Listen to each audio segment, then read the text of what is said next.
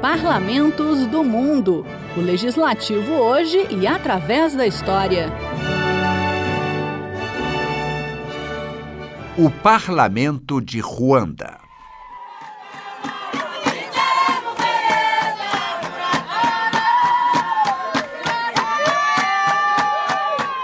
Ruanda é um país da África que é um exemplo de superação. Passou por uma grande tragédia, mas hoje mostra resultados positivos em várias áreas, tanto na economia quanto na política. Aliás, foi a primeira nação do mundo a eleger um congresso com maioria feminina. E onde fica Ruanda? Na região dos Grandes Lagos da África Centro-Oriental, fazendo fronteira com Uganda, Burundi, República Democrática do Congo e Tanzânia. Com uma área de 26.388 quilômetros quadrados e sem saída para o mar, o país tem uma população de pouco menos de 14 milhões de habitantes.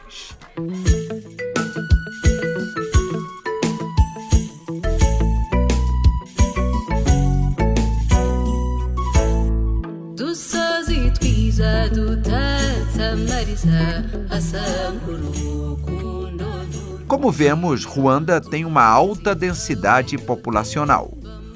Os ruandeses, na maioria jovens e residentes em áreas rurais, são provenientes de apenas um grupo cultural e linguístico, Banyarwanda.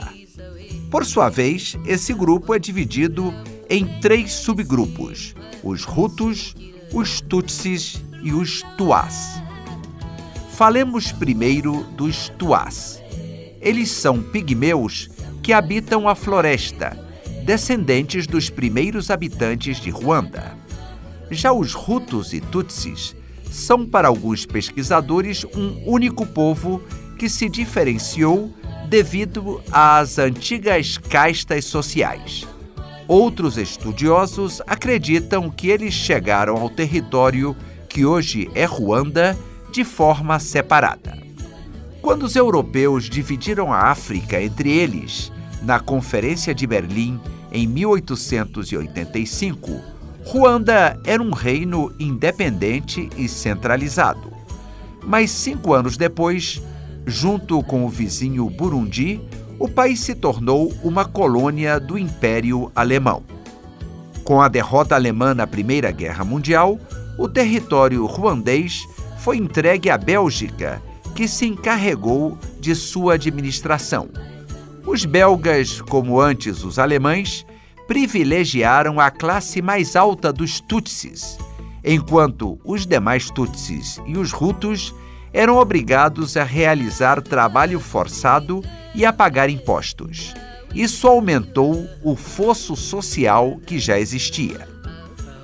No entanto, depois da Segunda Guerra Mundial e com a fuga do último rei para Uganda, os Hutus ganharam poder e, no momento da independência, 1962, tornaram-se os políticos dominantes da nova república que surgia.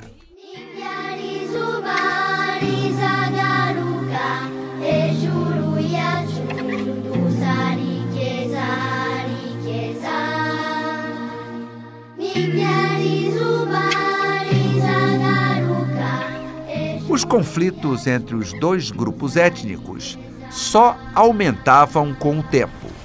Mas é em 1994 que ocorre o chamado Genocídio de Ruanda, logo após a morte do presidente ruandês, quando seu avião foi atingido por mísseis ao tentar aterrissar na capital Kigali. O presidente do Burundi, que estava no mesmo avião, também morreu. Nos três meses seguintes, em meio a um vácuo de poder e a uma situação caótica, soldados policiais e grupos armados rutos assassinaram em massa Tutsis e líderes moderados rutos. 800 mil pessoas foram mortas e até 500 mil mulheres estupradas. Muitos dos assassinos foram julgados anos depois e parte deles fugiu para países como a República Democrática do Congo, onde os exilados rutos armados constituem até hoje um fator de instabilidade. O genocídio ruandês assustou o mundo e foi o tema de filmes como Hotel Ruanda, de 2004. Can't Africa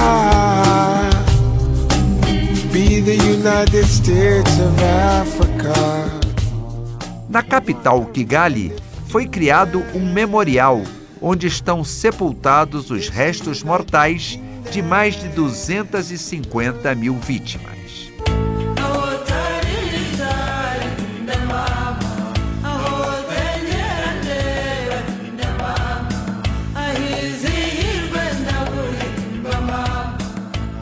Mas Ruanda conseguiu dar a volta por cima. O país se recuperou e é considerado um exemplo de desenvolvimento, tendo alcançado estabilidade, crescimento da economia e integração internacional. A renda média da população cresceu de maneira considerável, tendo triplicado em apenas 10 anos. Quanto à política, o país tem um presidente que é o chefe de Estado, sendo eleito pelo voto direto para um mandato de sete anos. Ele tem amplos poderes e nomeia o primeiro-ministro e todos os outros membros do gabinete. Entre as suas atribuições, figura o comando das Forças Armadas e a coordenação de políticas públicas em conjunto com o primeiro-ministro. Já o parlamento é bicameral e, além de fazer as leis, deve fiscalizar as atividades do presidente, do primeiro-ministro e dos ministros. A Câmara conta com 80 deputados que cumprem mandatos de cinco anos. 53 deles são eleitos diretamente por sufrágio universal.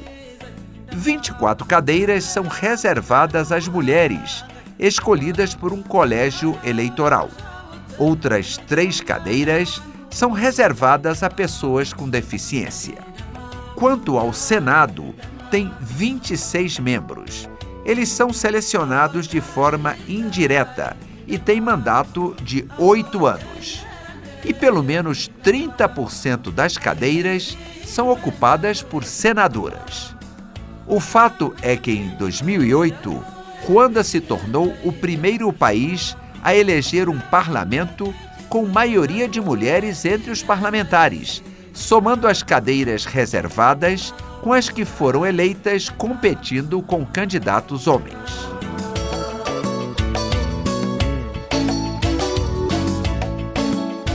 Parlamentos do Mundo é um quadro redigido e apresentado por Ivan Godoy. Trabalhos técnicos Eliseu Caire.